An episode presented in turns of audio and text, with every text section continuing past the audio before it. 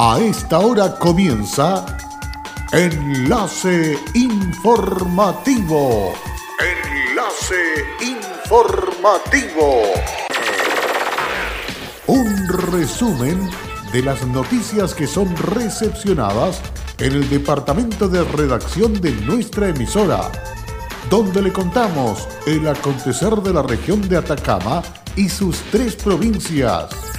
Enlace informativo a través de Candelaria Radio y sus estaciones en Tierra Amarilla, Los Loros, El Valle y Caldera.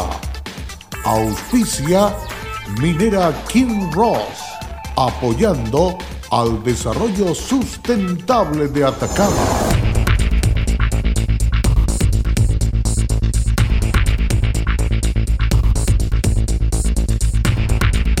Un nuevo cambio en el gabinete del gobierno regional se trata del nuevo Ceremi para el Ministerio de Desarrollo Social y Familia. Nuevos vehículos para la dotación de carabineros en Atacama.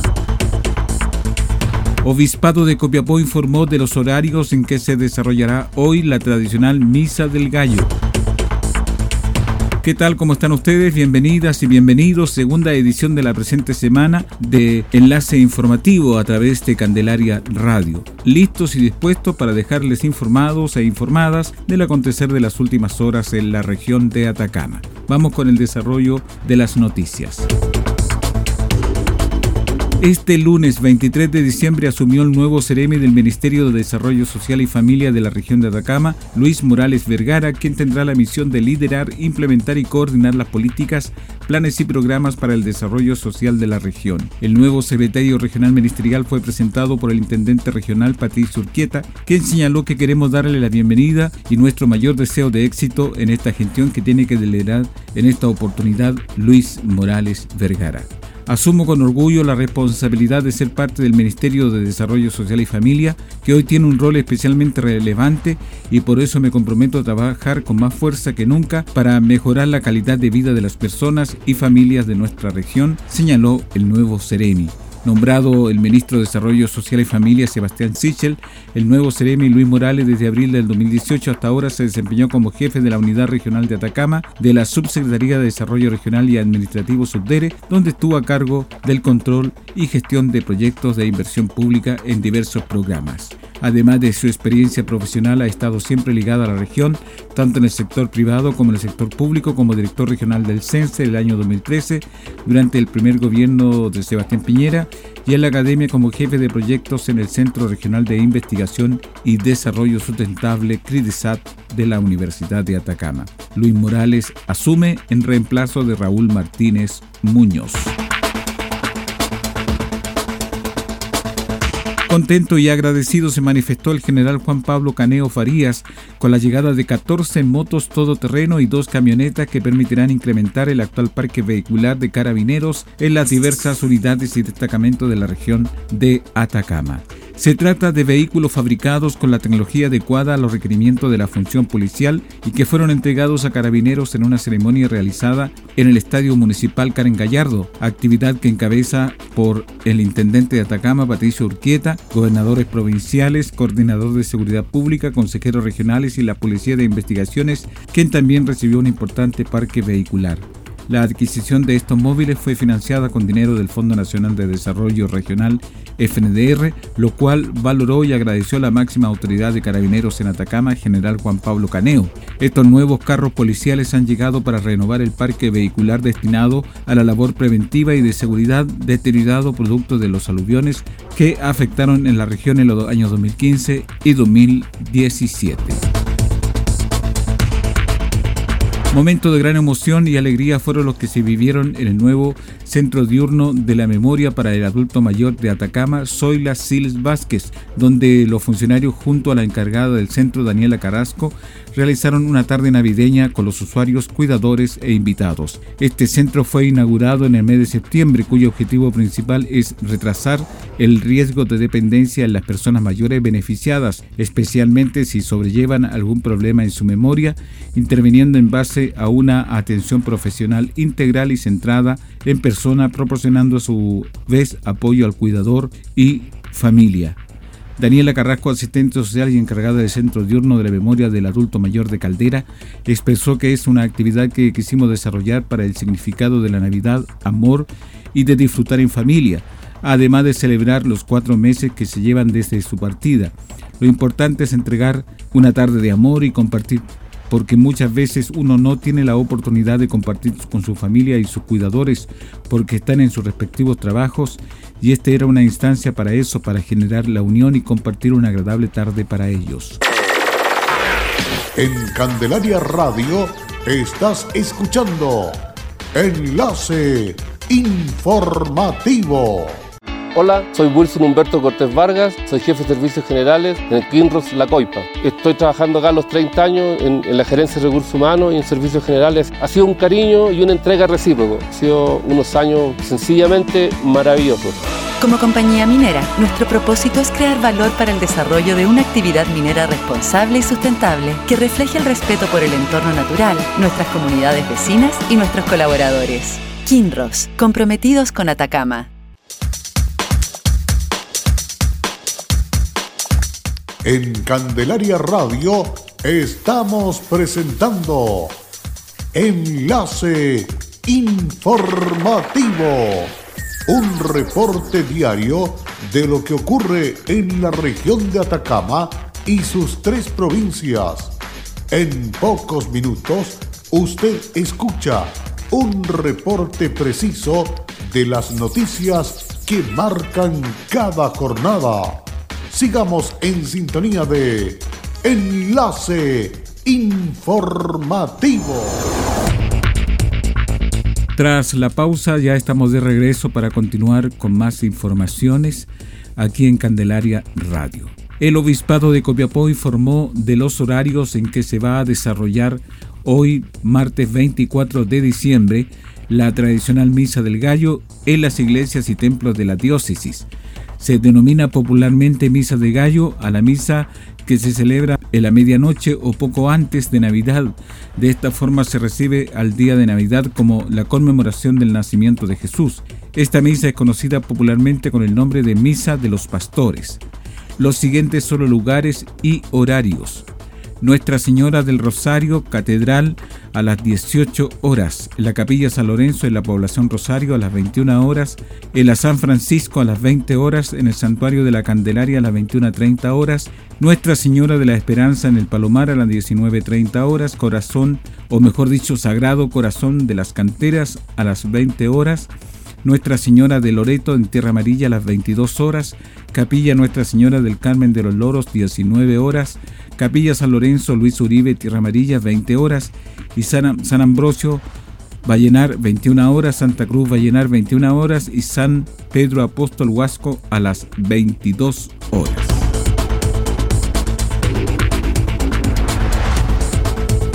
El director subrogante del Hospital Provincial del Huasco, Juan Pablo Rojas, visitó el Policlínico de Oftalmología para conocer el nuevo equipamiento médico adquirido para mejorar la salud visual de los pacientes. El aparato, cuya inversión superó los 32 millones de pesos, sirve para realizar tomografía de coherencia óptica, la cual es una técnica muy utilizada en la actualidad basada en imágenes por secciones sin llegar a ser invasiva. El aparato combina por medio de distintos receptores las imágenes y de este modo se alcanza un mayor resultado ya que se obtiene una penetración milimétrica, lo que hace que la retina y la zona muscular, la zona macular puede recibir estas fotografías de alta resolución. Así lo explicaron desde el centro de salud mediante un comunicado de prensa enviado en el que también informaron que mediante este proceso se puede observar todas las capas con las que cuenta la retina, saber si existe algún detalle anormal por pequeño que éste sea. La Fiscalía de Atacama comenzó a dirigir la investigación la madrugada de este lunes, luego de un atropello que dejó como consecuencia una víctima fatal el interior de la comuna de Tierra Amarilla. De acuerdo a los antecedentes preliminares de este caso aportado por el fiscal de turno en Copiapó, Renan Gallardo Ángel, quien se constituyó en el lugar del accidente alrededor de las 2.15, un vehículo particular con dos ocupantes circulaba en la ruta C35 que une la localidad de Los Loros con Tierra Amarilla en dirección al poniente cuando por razones que se son materia de la investigación atropelló a un hombre adulto aún no identificado a la altura del kilómetro 45 de la mencionada carretera. El fiscal Gallardo Ángel dijo. Sí, se formalizó a una persona hoy por el delito de conducción en estado de ebriedad con resultado de muerte, hechos que ocurrieron en la madrugada, que, bueno, como lo dice lo anuncia ya el tipo penal, eh, una persona conducía en estado un vehículo y eh, arrolló a otra provocándole la muerte. Sí, bueno, hay una discusión que es ahí eh, jurídica, ¿no? que va, se va a generar durante la investigación y los demás actos del procedimiento respecto a si hubo o no una exposición por parte de la víctima al riesgo de su fallecimiento o si el imputado con su conducta, si iba conduciendo en estado de eh, genera el riesgo suficiente para que estemos ante el tipo penal. Lo cierto es que, bueno, hay que investigar todavía respecto a qué hacía la víctima en ese lugar y por qué estaba efectivamente en ese lugar, pero lo que el juez de garantía hoy ha resuelto que en conformidad a los presupuestos que se requieren para decretar la prisión preventiva, hay antecedentes suficientes para pensar que el imputado con su conducta, esto es conducir en estado de ebriedad un vehículo y por lo tanto no observar las normas del tránsito, que es estar atento a las condiciones del tránsito, configuran los elementos requeridos para el tipo penal que es el manejo en estado de ebriedad con resultado de muerte. Hasta lo que sabemos ahora, bueno, ocurrió en horas de la madrugada, aproximadamente 2, 3 de la mañana de esta madrugada. Eh, testigos, bueno, personal de carabineros estaba, había visto al conductor y venía en su seguimiento porque venía conduciendo de manera zigzagueante, por lo tanto tenemos que también revisar si hay otros testigos diversos al personal de carabineros, cuestión que también está siendo investigada. Se decretaron dos meses de eh, investigación, eh, lo que viene ahora es el informe de la CIAT, que es la unidad especializada de carabineros en todos estos temas de accidentes, de manejo en estado de ebriedad. Cuando llegue ese informe vamos a tener más detalles sobre los testigos, el sitio del suceso. Ellos hacen un trabajo eh, recabando toda la evidencia posible en el sitio del suceso, así que eso se tiene que realizar durante el periodo de la investigación. Se decretó la prisión preventiva, en este caso hay una norma especial respecto de la conducción en estado de ebriedad con resultado de muerte, que es lo que todos conocen como la ley Emilia, que eh, específicamente refiere que cuando se cometen este tipo de delitos, las posibles penas sustitutivas se suspenden por un año, por lo tanto el cumplimiento de la pena debe ser efectiva por el primer año de esta. Y en ese sentido eh, la posibilidad en el caso de condena de que la pena sea efectiva por el primer año eh, da lugar a que se decrete la prisión preventiva respecto del imputado. Y esa es la situación cautelar en la que él ha quedado actualmente. Más adelante agregó que una vez que se tomó conocimiento de este caso ordenó la presencia en el lugar de perito de la sección de investigación de accidentes de tránsito, CIAT, además de personal del Abocar de Carabineros, quienes llegaron al lugar para trabajar en el sitio del suceso y establecer la dinámica del atropello, además de la identidad de la persona fallecida. Respecto del conductor del auto protagonista del atropello, el fiscal indicó que pasará a audiencia de control de detención y formalización de la investigación. Un total de 59 vecinos de Caldera recibieron los diplomas que acreditan haber cumplido con la exigencia del curso de guardia de seguridad privada con certificación OS10 impulsado por Minera Candelaria en el marco de su programa de capacitación comunitaria. Una alianza entre Minera Candelaria y el Servicio Nacional de Capacitación y Empleo CENSE permitió la realización de este curso de 90 horas que tuvo como objetivo entregar a los alumnos herramientas para que mejoren sus condiciones de empleabilidad. Este entrenamiento se realizó módulos teóricos y prácticos y entregó a los alumnos conocimientos sobre técnicas de seguridad privada y primeros auxilios, entre otros, que los facultan para trabajar como guardia de seguridad con la certificación OS10 entregada por la autoridad competente. Edwin Hidalgo, gerente de Asuntos Públicos y Comunicaciones de Minera Candelaria, manifestó que este programa se suma a otros también de seguridad OS10 realizado durante los últimos 10 años en las comunas de Tierra Amarilla y Caldera, permitiendo a más de un centenar de personas certificarse como guardia de seguridad y tener oportunidades reales de acceder a una fuente laboral. En el marco del programa de capacitación comunitaria 2019 de Minera Candelaria, se realizaron 25 cursos de diferentes temáticas en Tierra Amarilla, Caldera y Copiapó, con la participación de 458 personas, de las cuales 257 corresponden a mujeres, lo que significa un 56% del total.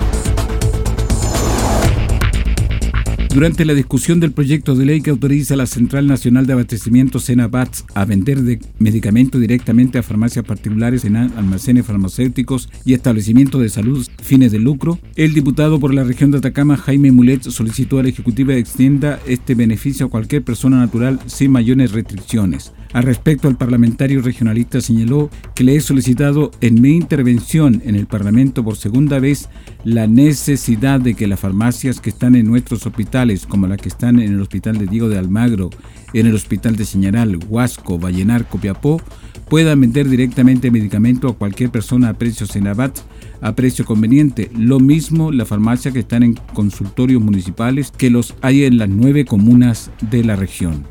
En este sentido, Muley explicó que los remedios que se adquieren en hospitales y los consultorios los adquieren a muy buen precio, ya que es en el precio de la Central Nacional de Abastecimiento. Ahí existe normalmente un farmacéutico, de manera que lo que hay que hacer es implementar la venta pública y de esa manera desde el Estado tendríamos la posibilidad de combatir la colusión de la grandes cadenas de farmacias que hoy día tenemos en casi todas nuestras ciudades. Y con esta información estamos cerrando el presente resumen de noticias aquí en Candelaria Radio. Muchísimas gracias por su sintonía. No se olvide que esta noche es Nochebuena y mañana es Navidad. Desde ya, nuestros saludos muy cordiales, muy especiales y un abrazo muy grande para todas las familias de Atacama en estas fiestas de Navidad. Felicidades y hasta pronto. Cerramos la presente edición de Enlace Informativo un programa de informaciones recepcionadas por el departamento de redacción de nuestra emisora. Enlace informativo por Candelaria Radio. Es presentado por Minera King Ross, aportando al desarrollo sustentable de Atacama.